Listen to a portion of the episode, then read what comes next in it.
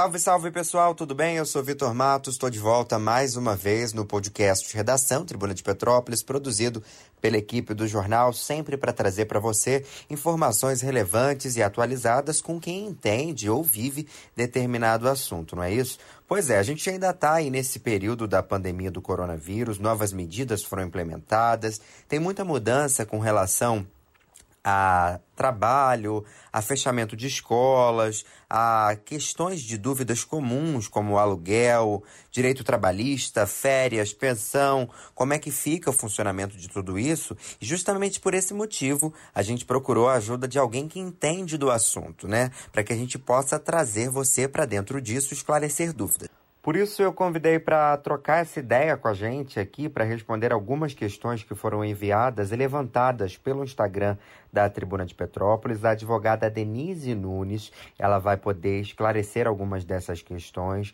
lembrando que essas dúvidas elas foram trazidas por seguidores da Tribuna de Petrópolis que estão vivenciando algumas dessas questões. A gente teve que fazer uma seleção para trazer algumas perguntas, porque ocorrem que algumas são parecidas, outras a gente não consegue atender nesse momento, mas a gente vai trazer para frente também outros podcasts para esclarecer dúvidas comuns aí que você ouvinte também pode ter.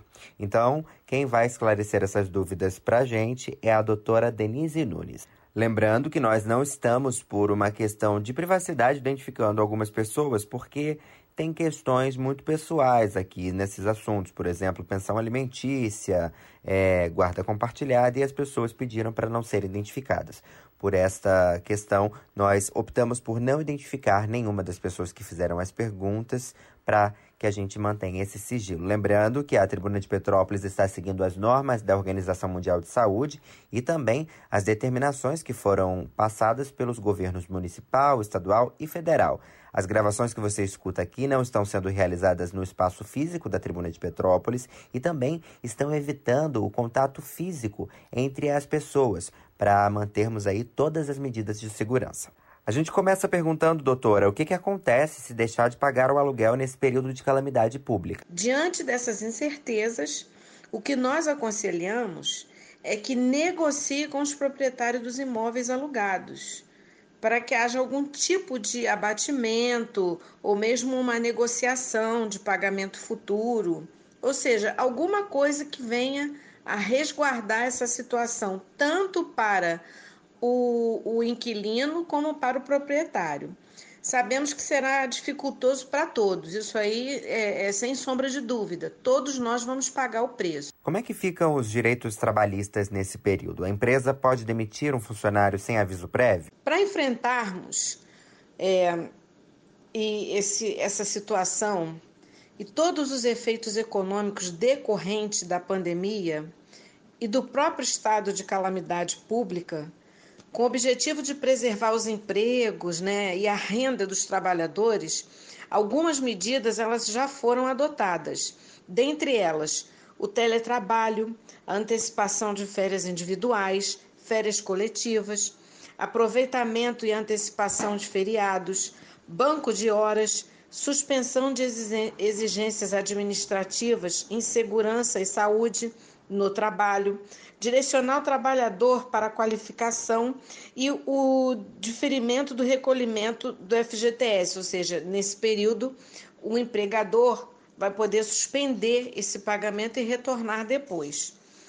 Porém, as outras regras trabalhistas, elas foram mantidas, nada muda. Ou seja, caso o empregado seja demitido, o empregador ele deverá cumprir com o que está determinado na lei, na, na, na CLT e na, nas, na nova lei trabalhista. Dentre elas é o aviso prévio.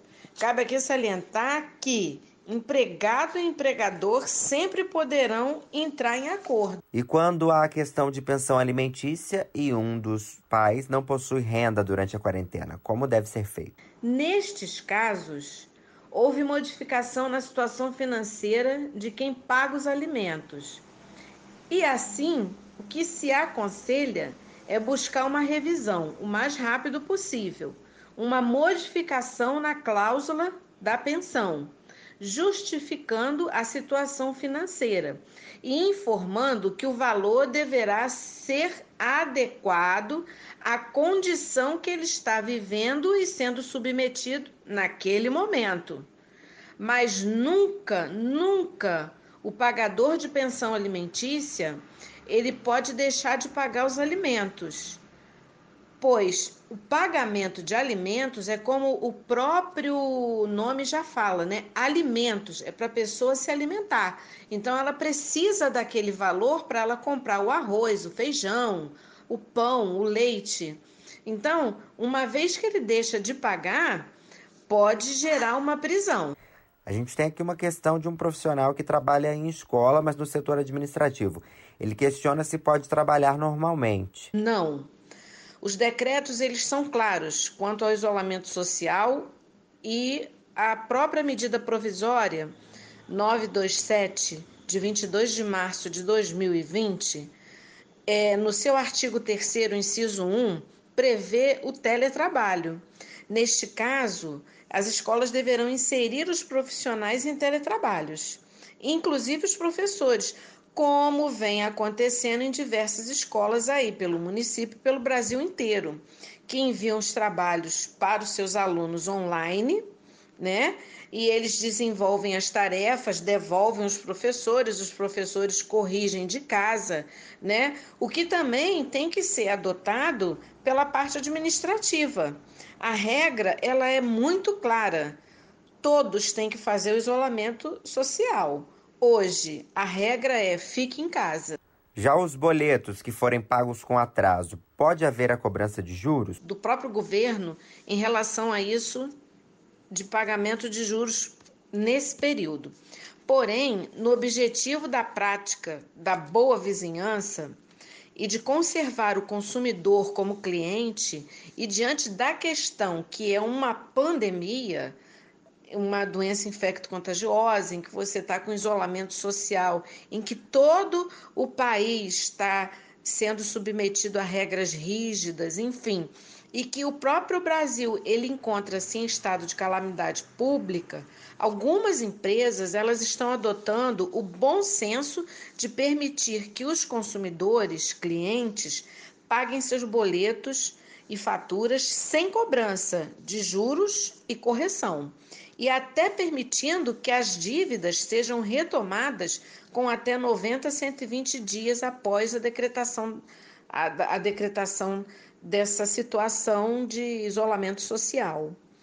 A própria ANEEL, que é a Agência Nacional de Energia Elétrica, ela baixou uma resolução que durante o período de isolamento social, enquanto durar essa situação de pandemia, a redução de salário e a jornada de trabalho de algumas, de algumas empresas que, que afetam o empregado, é, não será é, efetuado corte dos serviços essenciais, do serviço essencial, no caso aqui, da energia elétrica. Tá? A interrupção do fornecimento de energia elétrica, nesse caso, está suspenso. É passível de demissão por justa causa pessoas que estão sem ir ao trabalho por mais de 15 dias? Se essas pessoas elas são consideradas idosas, fazem parte do grupo de risco, é, são acometidas de doenças imunodepressoras, né, que já, já são doenças é, hipertensas, diabéticas, tiveram câncer, uma série de doenças que está lá relacionada, né? Ou foram acometidas de alguma enfermidade que colocam em risco a própria saúde ou a vida por conta do coronavírus, elas não podem ser demitidas por justa causa, tá? Mas se a pessoa passa a faltar sem qualquer motivo justificável, aí sim ela pode ser demitida. O que o governo vem solicitando dos patrões, dos empregadores, é que eles não façam demissões, mas sim adaptações à situação que todos nós estamos vivendo. Como a gente está percebendo aí, uma das medidas, né? Os restaurantes não podem funcionar com um determinado só podem funcionar com uma determinada quantidade de pessoas. Então eles optaram pelo delivery, quer dizer, não perde o seu cliente, não não não demite o seu empregado e atende a, a, a, sua, ao seu consumidor, à sua clientela e arrecada. Então, isso daí, é, como o brasileiro é inteligente, com certeza vai haver adaptação. Tem mais uma perguntinha aqui sobre cancelamento de plano de saúde sem aviso prévio, porque a pessoa não tem dinheiro para custeio. Ela questiona se é possível. Olha, é importante informar que os planos de saúde privados, eles são regulados pela Agência Nacional de Saúde Suplementar, a ANS. Porém, o Poder Judiciário hoje, ele entende que a saúde do ser humano, ele está acima de qualquer condição, de qualquer tipo de condição, né? É uma questão sublime, suprema. Mas deixar de efetuar o pagamento do plano de saúde pode sim ser já o cancelamento. O que se orienta é que se faça contato com o plano de saúde que você contratou, anota o número do protocolo e do atendente da ligação, expõe a situação a que você está passando naquele momento, né, que você não está podendo trabalhar em virtude da pandemia do coronavírus, e você faz algum tipo de negociação com esse plano de saúde, para que você não fique inadimplente e que não possa usar o plano de saúde e que, e que lá na frente ele venha a ser cancelado. Então, o melhor o melhor remédio nesse momento é a negociação. A nossa próxima pergunta é sobre aluguel de loja. A pessoa quer saber se pode usar o calção que foi investido no ato do aluguel para esse período de pandemia. Havendo um calção depositado, nada impede que o locatário peça ao locador para usar esse calção nesse momento da pandemia. Porque às vezes o locador pede três meses de calção, dois meses de calção e quando você vai devolver o imóvel, esse calção é utilizado lá na frente como você tem dois meses de calção, você fica sem pagar dois meses e encerra o contrato. Nesse caso da pandemia, você pode conversar com o locador, que é o proprietário do imóvel, e sugerir a ele: eu posso, a gente pode usar o calção nesse momento de pandemia? Pode. Se o locador disser pode, vamos usar o calção, ótimo utiliza-se o calção. E depois, lá na frente, futuramente, passado isso, quando você voltar a produzir, voltar ao normal, voltar ao trabalho, você torna a fazer com ele uma negociação e deposita esse calção, ou, enfim. Aí é uma questão de negociação com o locador, o proprietário do imóvel. A próxima pergunta é sobre mensalidades de escolas e vans. Como proceder? Se tem como cortar as mensalidades nesse período? No caso das escolas, elas vão permanecer prestando os serviços à distância. Então, existe um serviço sendo prestado. Né? Então, por que, é, que você não vai pagar a mensalidade? O que você pode fazer, negociar com a escola, é talvez um desconto. Por quê? O filho, ele não está frequentando a escola, então a escola está com uma diminuição de gastos em algumas coisas. Se ela está com uma diminuição de gastos em algumas coisas, ela pode, de repente, te dar algum tipo de desconto. Isso aí é tudo negociado. Tudo tem que ser negociado nesse momento. É ligar para a escola, é olha, eu estou sem o meu emprego, como é que a gente vai fazer? Pode negociar é, a gente pode abaixar um pouco a mensalidade, enfim, tudo tem que ser agora, no momento, negociado. E se não houver negociação, lá na frente a gente vai ter que dar uma solução nisso tudo. Agora, em relação às vans, os pais e alunos também deverão procurar os proprietários de vans e entabular um acordo, porque o serviço ele não vai ser prestado.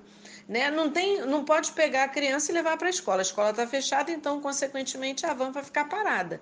Mas, em compensação, o, o proprietário da van sobrevive desse serviço que ele presta. Né? Então, é tudo uma questão de negociação. Se você tem um contrato fechado durante tantos meses com o proprietário da van, é sentar, conversar. Como é que a gente pode negociar? Tudo tem que ser negociação. Temos mais uma aqui que é sobre patrões que colocam de férias antecipadas, mas ainda não fizeram pagamento. Qual o prazo que eles têm para pagar o valor? Gente, nesse caso, não houve qualquer mudança, nem mesmo na reforma trabalhista, com relação a pagamento de férias, nem mesmo com essa determinação da pandemia do coronavírus. Ou seja, o prazo para pagamento das férias continua o mesmo, ou seja, dois dias antes do início respectivo, respectivamente das férias, tá? E caso isso não ocorra, o empregador ele pode ter que efetuar o pagamento em dobro, conforme determina o artigo 137 da CLT. Então, em relação a essa questão de pagamento de férias do empregado que permaneceu com seu contrato de trabalho em vigor e vai gozar as férias agora, nada mudou. Por fim, a nossa última pergunta dessa edição é sobre guarda compartilhada na quarentena. Como fazer? Os pais vivem em cidades diferentes. Neste caso, gente, como está ocorrendo o bloqueio sanitário dos municípios em geral e o isolamento social ele é norma, é, é determinação, você tem que cumprir o isolamento social.